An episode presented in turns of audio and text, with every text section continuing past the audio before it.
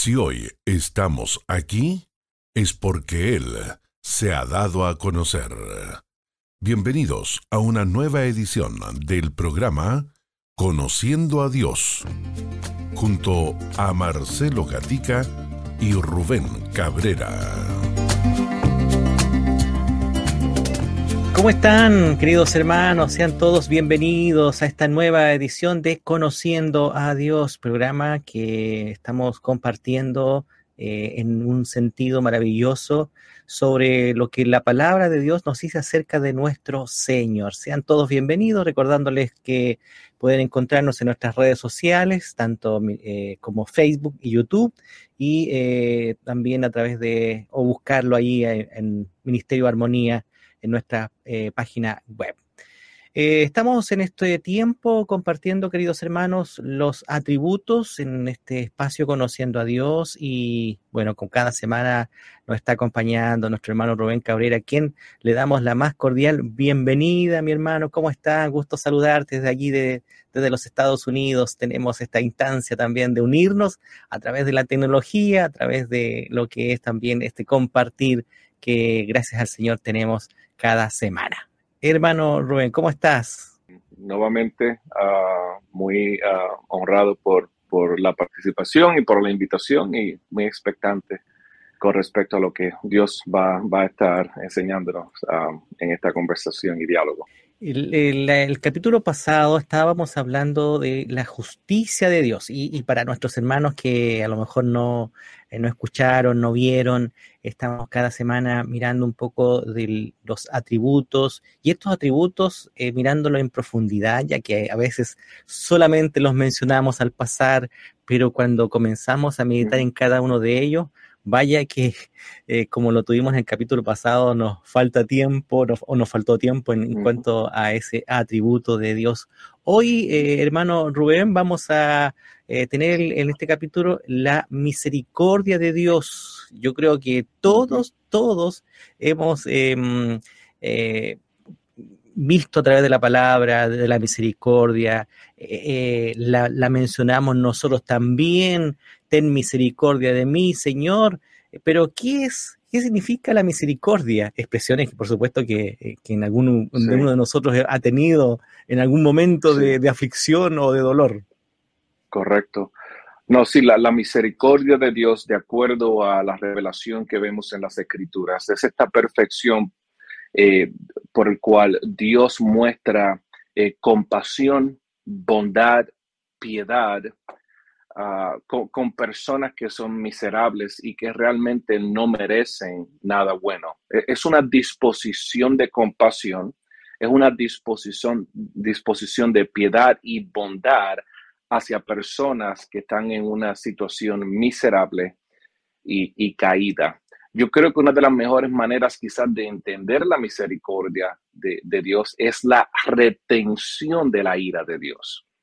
Y digo eso, hermanos, porque si, si somos bastante claros y precisos, en las escrituras siempre, eh, la mayoría de las veces, vemos la misericordia como atributo en contraste con la ira de Dios. Si, si me permite, le voy a leer algunos versos para, para probar este punto.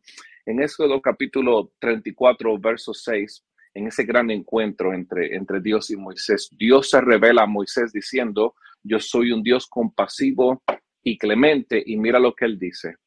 Lento para la ira, grande en misericordia.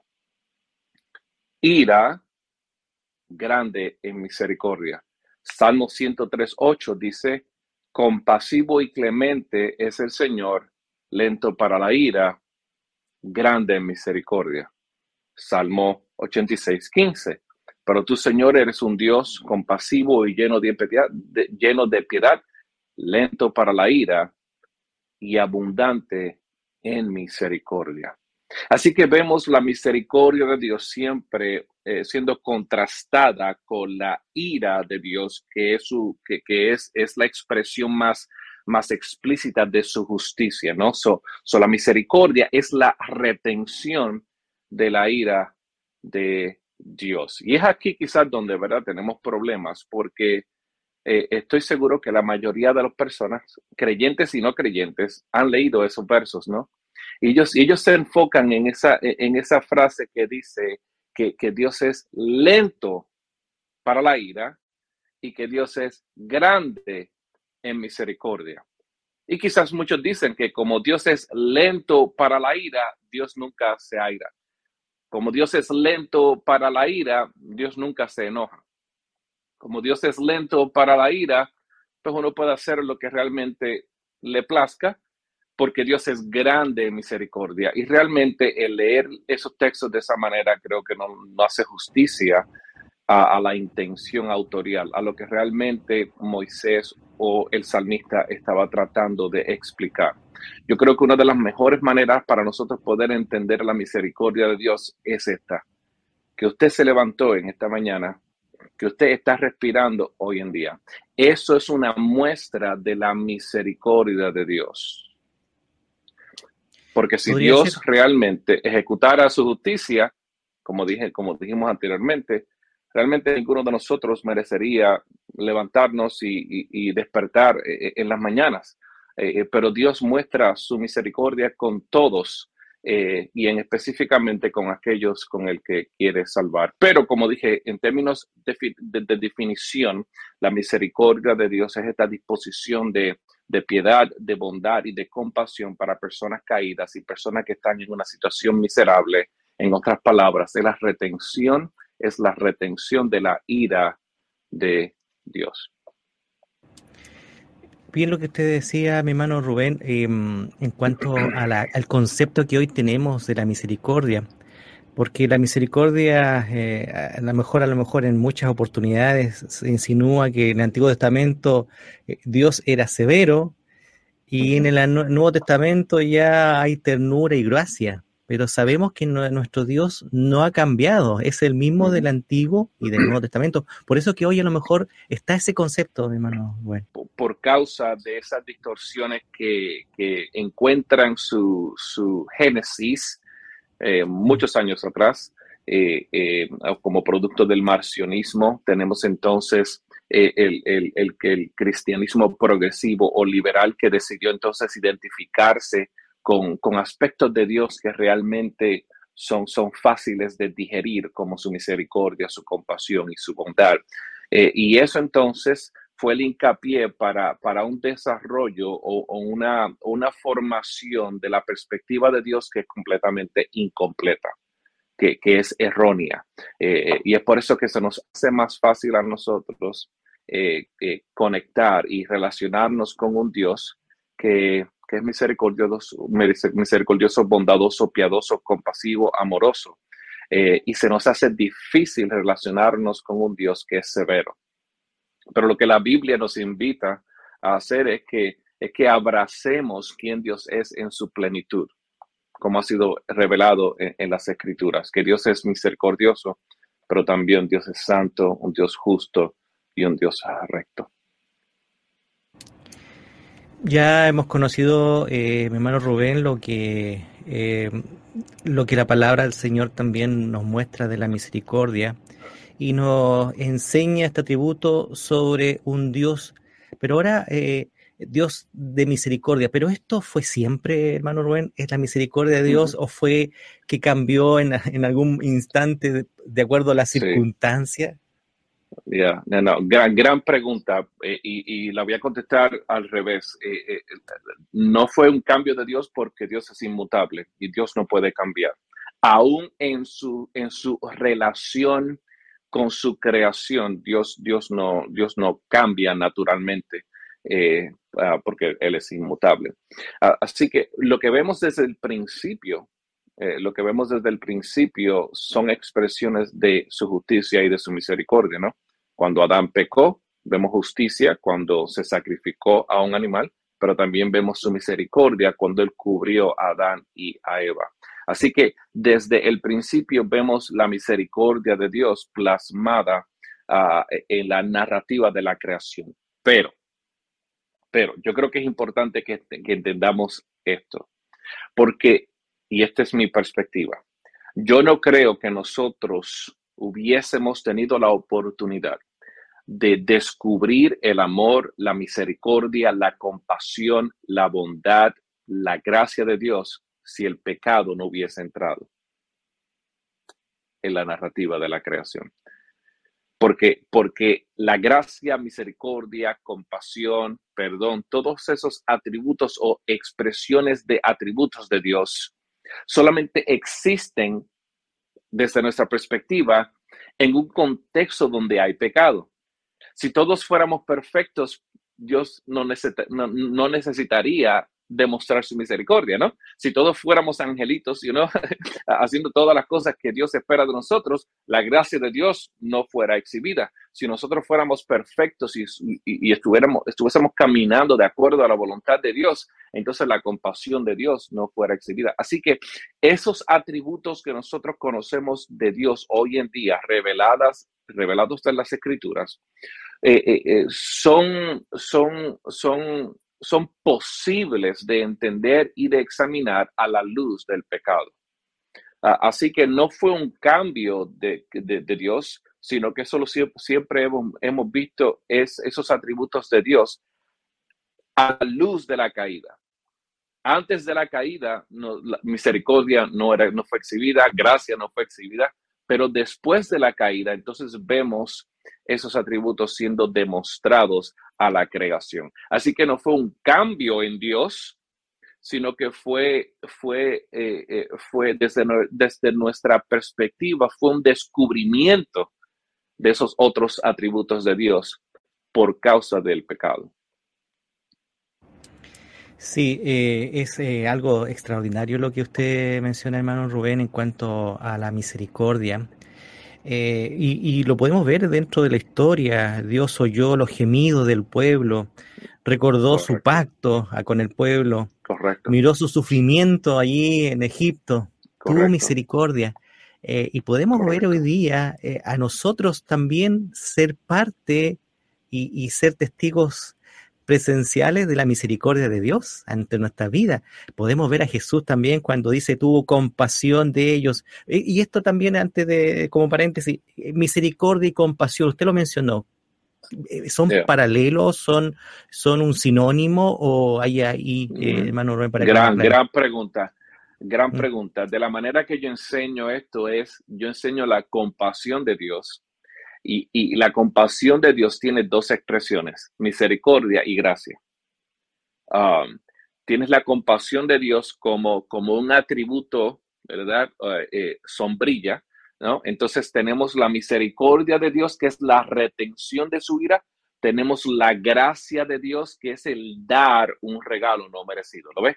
Así que la retención, eh, la misericordia es retención, la gracia es el dar, ¿ok? Así que Dios, Dios retiene su justicia, misericordia, Dios da un obsequio no merecido, es su gracia. Y esos dos atributos de misericordia y gracia, yo los enseño como expresiones de un atributo mayor, no un atributo mayor, pero un atributo más, más sombrilla, como le decimos acá, eh, donde acapara esos dos atributos, que es la compasión de Dios. La compasión de Dios es una disposición principal que entonces se manifiesta a través de la misericordia y de la, y de la gracia. ¿Cómo podemos ver este, esta escena, hermano Rubén, cuando ese, e, e, la palabra del buen samaritano? ¿Qué hubo en ese, en ese hombre ahí al ver e, esa, esa escena y cuando pasaron varios y luego pasó este samaritano y tuvo compasión? Podemos verlo a nosotros ahora ser eh, los que el Señor tuvo compasión de nosotros. ¿Hubo esa compasión y misericordia? Sí. Mira, yo creo que fue una enseñanza para los fariseos y para los religiosos, ¿no? Eh, que un samaritano, una persona que de acuerdo al contexto judío, ellos eran los enemigos porque eran mixtos, ¿no? Ellos eran, you know, la, la escoria eh, eh, estaban al mismo nivel que los gentiles, ¿no? Los judíos no podían mezclarse con los samaritanos porque los samaritanos se habían mezclado, ¿no? Ellos eran otra, era, eran, eran una construcción antropológica y social que los judíos no, no, no podían, no se podían mezclar con ellos y los detestaban. Pero que Dios a través de esa historia de un samaritano, entonces Él, él nos enseña cómo es que realmente Dios trabaja, ¿no? que todos nosotros estamos en el mismo nivel, No importando si eres judío, gentil, samaritano, o sea, todos nosotros, todos nosotros delante de Dios tenemos la misma necesidad. Pero que él estaba enseñando a los fariseos que, mira, una persona que ustedes piensan que son menos que ustedes religiosamente, mostró la compasión de Dios ante una persona que estaba necesitada. Y de esa manera, eh, eh, Dios le estaba, Jesús le estaba enseñando a los, a los religiosos, a los fariseos, que, realmente el corazón de los fariseos estaba muy alejado al corazón de Dios, que realmente Dios muestra compasión, no porque nosotros lo merezcamos, no porque nosotros seamos dignos de ello, sino porque nosotros realmente no lo merecimos, no lo merecemos. Y basado en su beneplácito y en su voluntad, Él decide entonces retener su justicia, bajar a nuestro nivel y rescatarnos. Yo creo que eso es un ejemplo muy bueno, hermanos, eh, porque, porque no solamente nos enseña cómo nosotros debemos mostrar compasión y misericordia hacia los demás, pero también nos enseña eh, eh, a, nosotros como los recipientes de, compasión y de misericordia. Hermano Rubén, podemos decir, bueno, ahora nosotros somos creyentes, conocemos la palabra, ¿el Señor tuvo misericordia antes de conocerle? Como vemos en el texto ahí de, por la misericordia del Señor no hemos sido consumidos, porque nuevas son cada mañana. Este texto eh, eh, nos involucra a nosotros o también estaba o antes de que, eh, nosotros conociéramos la gran verdad?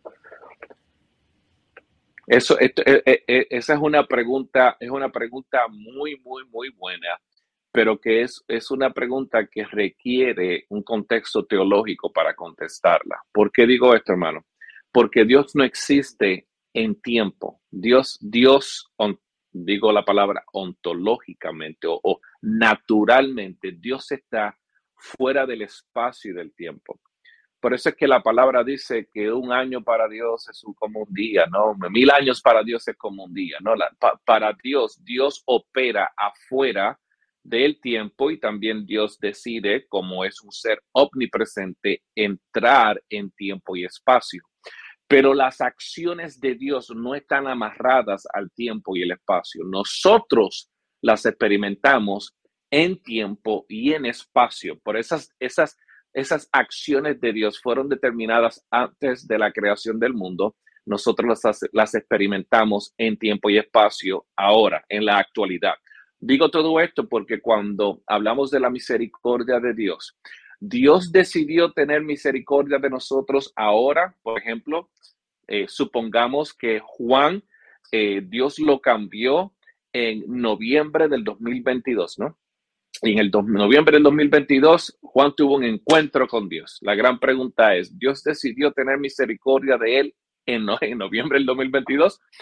¿O Dios Dios o, la misericordia exhibida a Juan en noviembre del 2022 fue determinada antes de la creación del mundo. Y, la, y esa es la contestación, ¿no? Dios, Dios ha predeterminado. En, el, en Jeremías eh, y en Isaías lo vemos, ¿no? Cuando, cuando él dice, cuando él dice altamente, del, capítulo 42 al capítulo 48, que vemos el juicio de los, de los ídolos falsos, ¿no?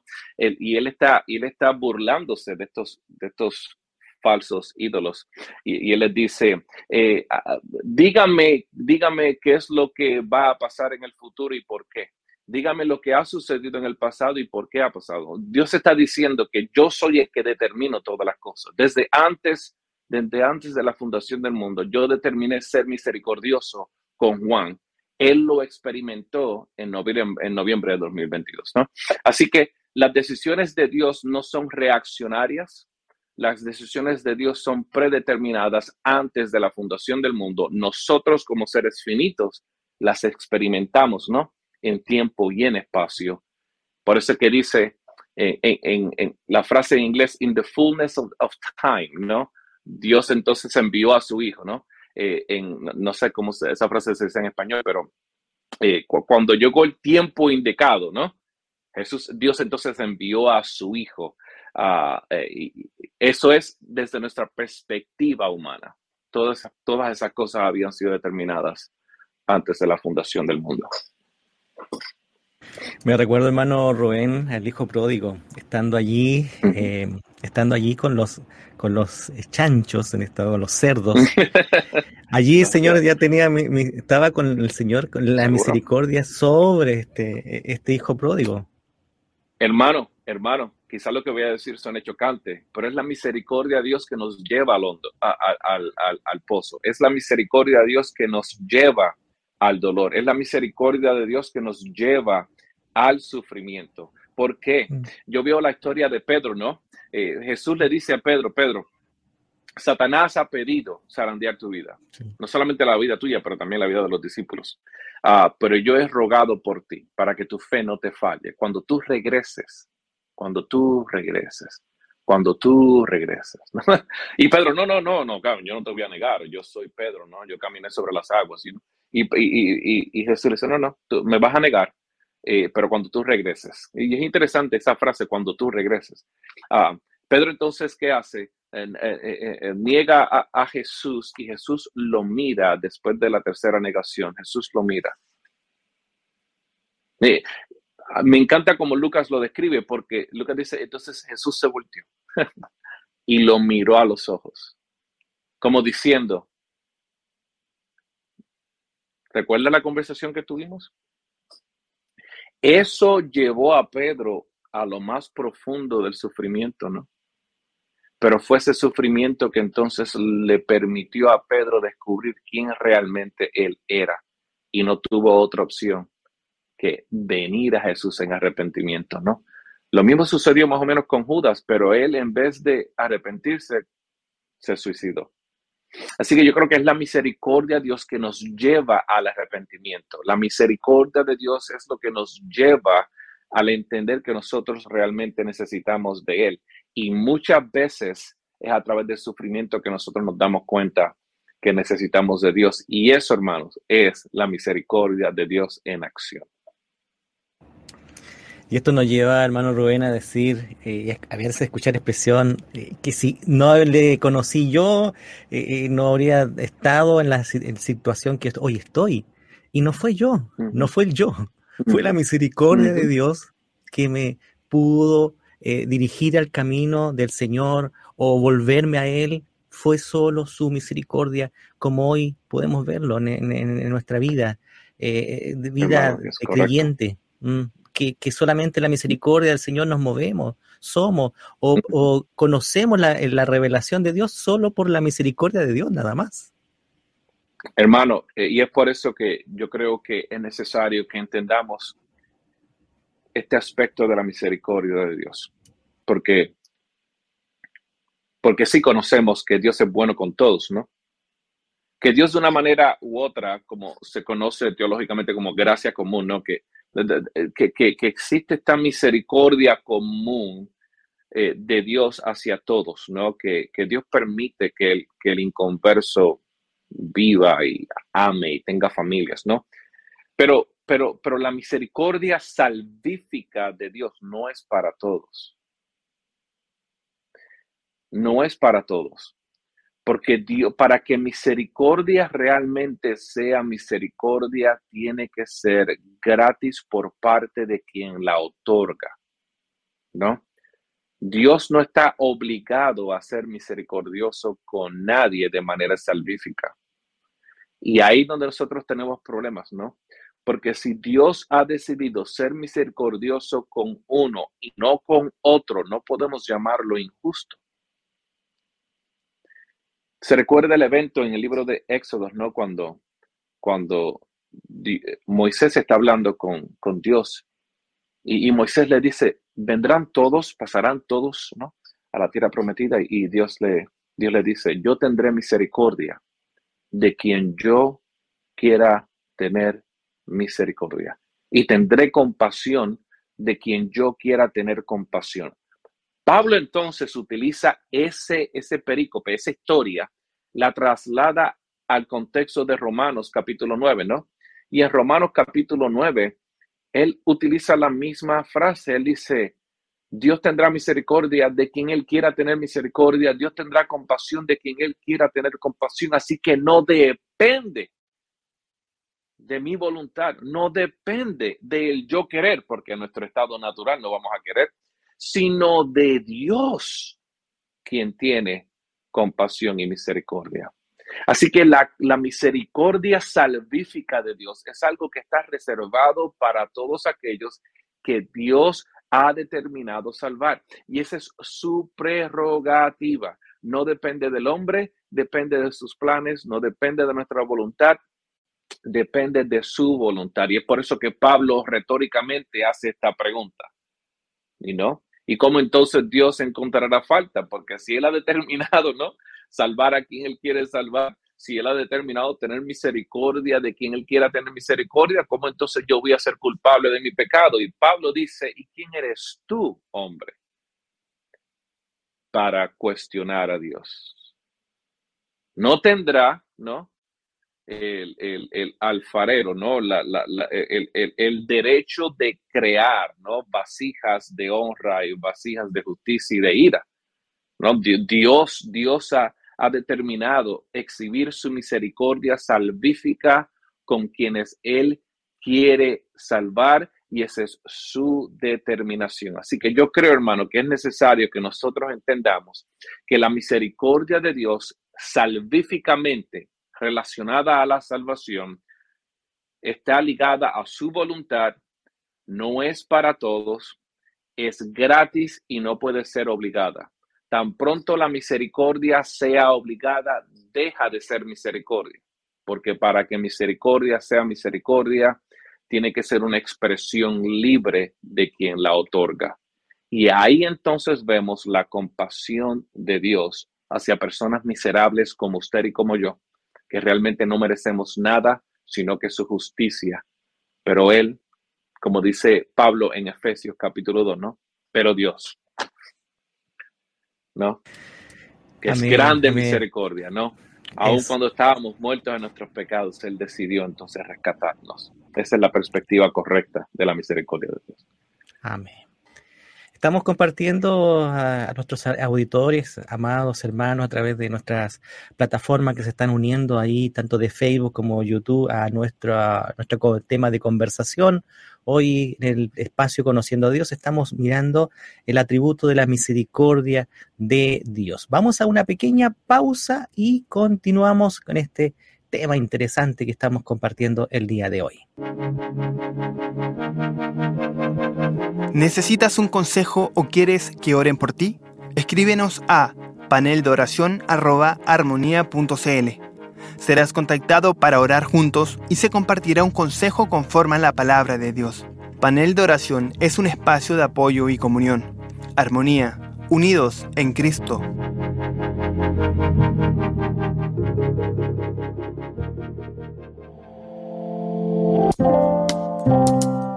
Somos Fundación Armonía, una organización dedicada a difundir la palabra de Dios y enseñanzas prácticas de edificación para las familias. Escúchanos a lo largo de Chile a través de la red de emisoras Armonía y también en la señal online en armonía.cl. En Armonía hay programación para toda la familia. Continuamos, continuamos en este tiempo, en este espacio de enseñanza, de consejo, en el espacio que, que hemos denominado Conociendo a Dios en sus atributos maravillosos. Estamos mirando el día de hoy la misericordia de Dios. Hemos visto varios aspectos de esta misericordia junto a nuestro hermano Rubén. Eh, llegándolo a este tema de la misericordia de Dios, más de algún hermano creyente, hijo del Señor, se ha encontrado con la pregunta de algún familiar, algún amigo no creyente, de la misericordia de Dios en el mundo hoy día. ¿Cómo, por qué siendo un Dios de misericordia ocurren tantas situaciones a nuestro alrededor? Y eso yo creo que como pregunta debemos estar preparados a responderle de, de una forma correcta. Sí, yo creo que la pregunta, la pregunta incluye una presuposición errónea, ¿no? Mm. Eh, eh, varias presuposiciones que son erróneas. Y yo creo que aún en la apologética, contestar esta pregunta o saber la contestación de esta pregunta es bien importante. Eh, la primera presuposición errónea es que como Dios es un Dios bueno, nada malo se supone que suceda. Eso es una presuposición errónea porque es categóricamente irrelevante. Que Dios sea bueno no tiene nada que ver con que el mundo caído funcione de la manera que el mundo caído funciona. Es lo primero que tenemos que entender. Lo segundo, y la, la, segunda presuposición que está insertada en la pregunta sin que la persona que hace la pregunta mencione eso, es que, es que el hombre naturalmente es bueno y merece cosas buenas. Esa es la segunda presuposición que está insertada en la pregunta, pero que la persona no va a decirlo. Pero nosotros como creyentes debemos entonces contestar esa, esa pregunta tratando de ir al corazón de la pregunta, ¿qué es lo que hacía Jesús, no? Cuando Jesús eh, eh, era cuestionado por los judíos y los religiosos, ¿no? Es que él iba a la pregunta detrás de la pregunta. Y yo creo que lo primero que tenemos que, lo primero que tenemos que decir es que, que el hombre naturalmente no es bueno que el hombre naturalmente no es piadoso, que el hombre naturalmente no merece nada bueno por parte de un Dios bueno, que el hombre naturalmente vive en un estado de rebelión. Por lo tanto, lo que el hombre realmente merece es la justicia de Dios, es la ira de Dios. Porque Dios es un Dios santo y el hombre es un, una persona pecaminosa, que vive en rebeldía en contra de un Dios santo. Así que es necesario, de esta la manera que yo le contestaría, es necesario que reformulemos la pregunta, porque de la manera que estás preguntando la pregunta presupone que el hombre es bueno y merece cosas buenas. No, el hombre no es bueno y el hombre no merece cosas buenas. Lo segundo que tenemos que entonces contestar es la condición actual de este mundo. Este mundo es un mundo caído. Este mundo está regido por el príncipe de este mundo que es Satanás, que persigue las cosas que Satanás quiere que persiga. Es un mundo caído donde entonces no está funcionando de la manera correcta. Cuando cosas malas suceden en un mundo caído, suceden no solamente porque Dios las ordenó, pero suceden también porque es, es, es el ritmo normal de un mundo caído. Un mundo caído no va a funcionar de la manera correcta, así que no podemos esperar que un mundo caído nos dé cosas buenas. Cuando un mundo caído nos da cosas buenas es por la misericordia de Dios. Pero el ritmo natural y la frecuencia natural de un mundo caído es que sucedan huracanes, que sucedan tornados, que sucedan terremotos, ¿no? ¿Por qué? Porque es un mundo caído. Ahora, a nivel personal, cuando cosas malas suceden, nos suceden a nosotros, de nuevo, estamos, estamos respondiendo no solamente a la caída en la creación, pero estamos también respondiendo a la caída del hombre. El hombre es pecaminoso, así que un pecador va a actuar como un pecador. Cuando un pecador actúa como un pecador, ese pecador mata, ese pecador roba, ese pecador viola, ese pecador comete un sinnúmero de violaciones como correspondencia a su naturaleza. Así que no podemos estar aquí como inconversos pensando que Dios es injusto cuando Él permite o hace que la creación actúe de la manera que la creación se supone que actúe como una creación caída. Pero yo creo, hermano, que el ajustar esa, esas presuposiciones es sumamente importante. ¿Por qué es que un Dios bueno permite que cosas malas sucedan a, a personas malas? Porque esa es la pregunta, esa es la pregunta correcta. ¿Por qué un Dios bueno permite que cosas malas le sucedan a personas malas? Pero de esa manera no es que la persona lo hace la pregunta, la presuposición es porque un Dios bueno permite que cosas malas le sucedan a personas buenas. Y ahí está el error de la pregunta, porque nadie es bueno. Así que si Dios ha decretado que cosas malas sucedan a personas malas, Él está realmente siendo justo.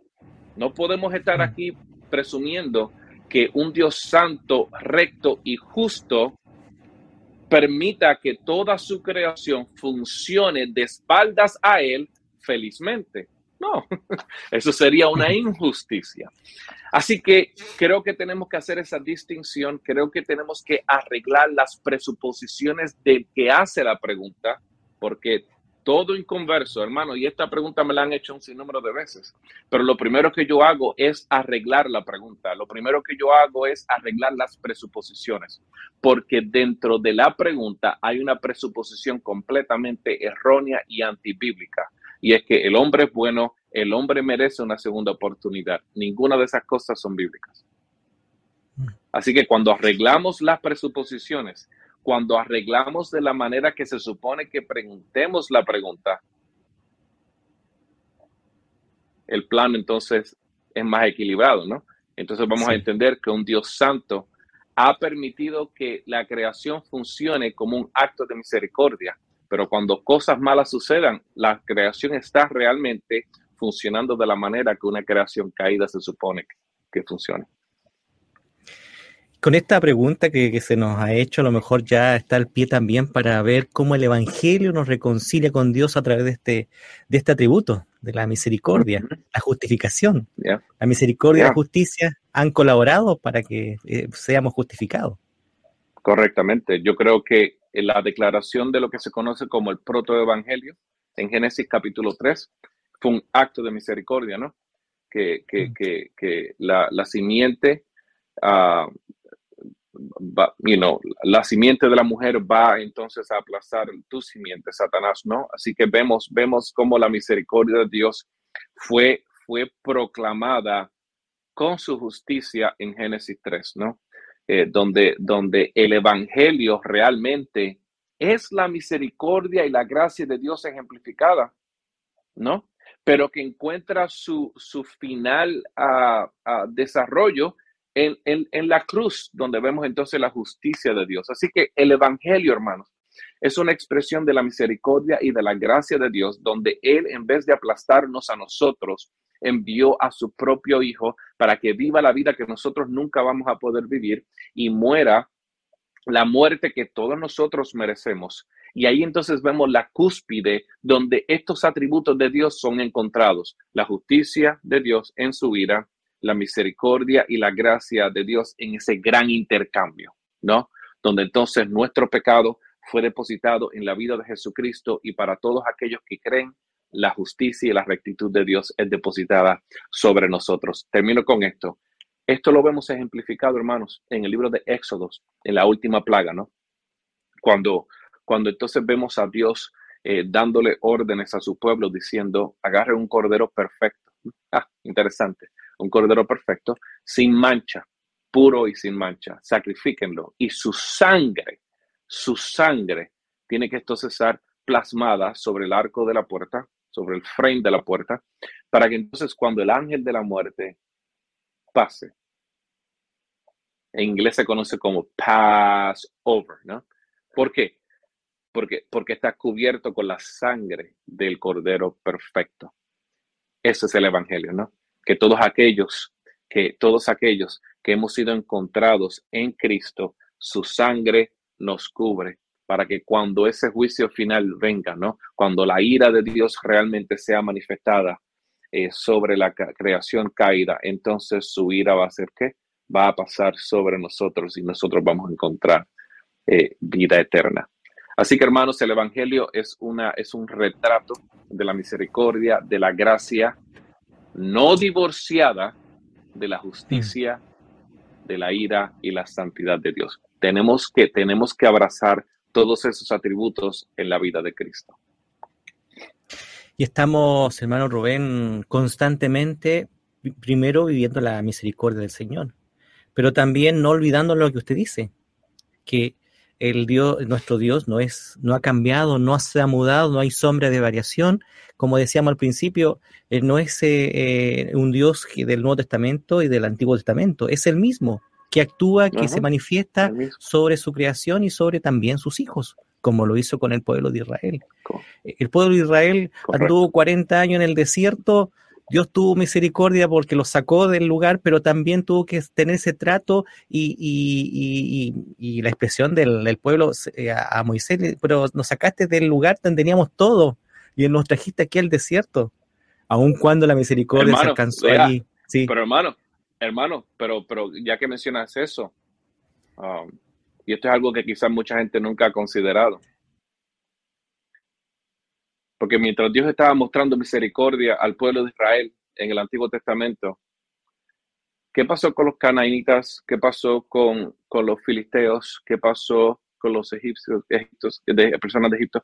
¿Qué pasó con los moabitas? ¿Qué pasó con, hermano, qué pasó con toda la humanidad excepto el pueblo de Israel?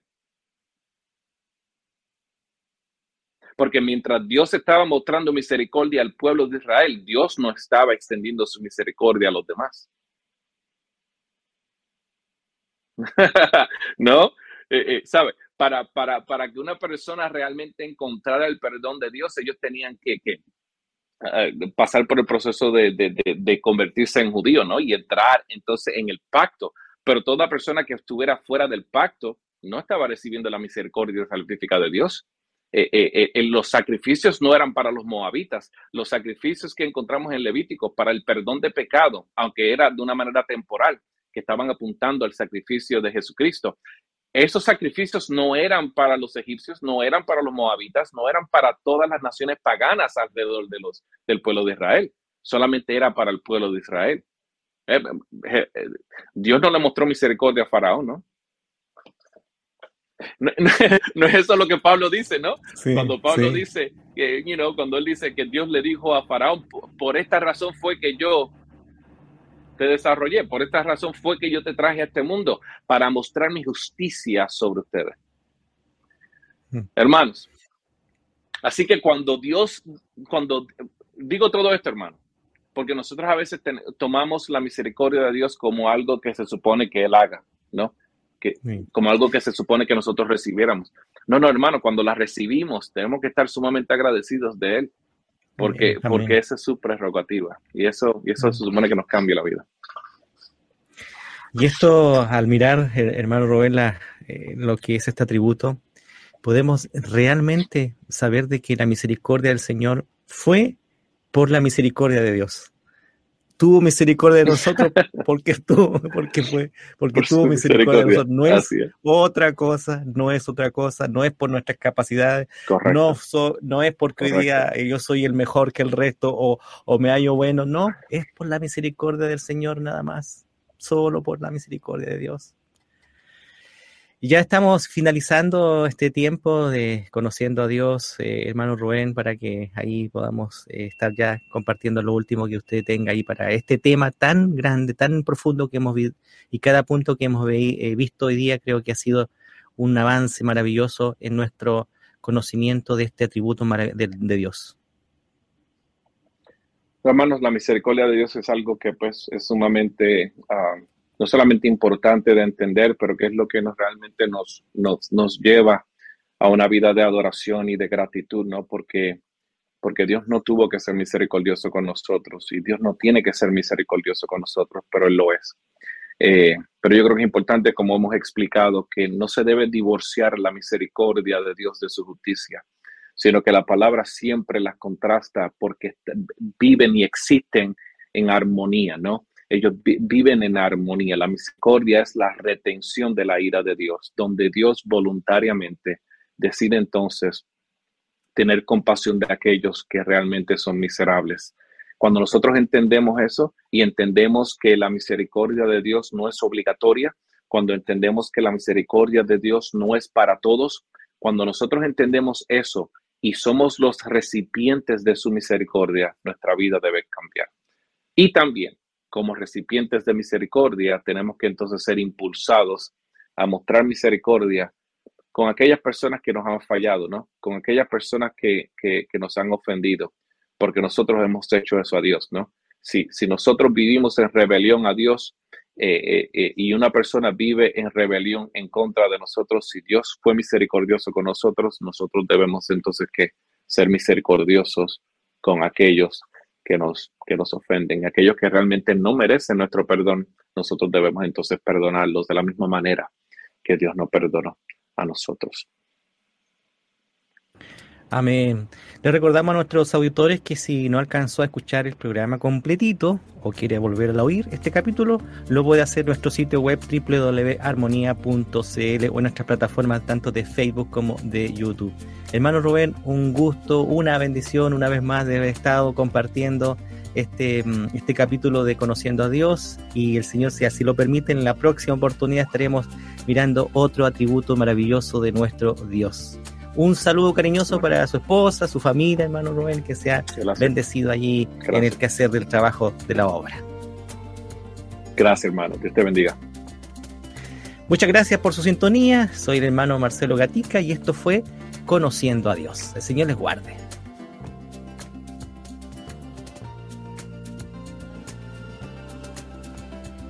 ¿Quieres volverlo a escuchar? Encuentra Conociendo a Dios en Spotify, Apple Podcast y armonía.cl. Cada semana un nuevo episodio.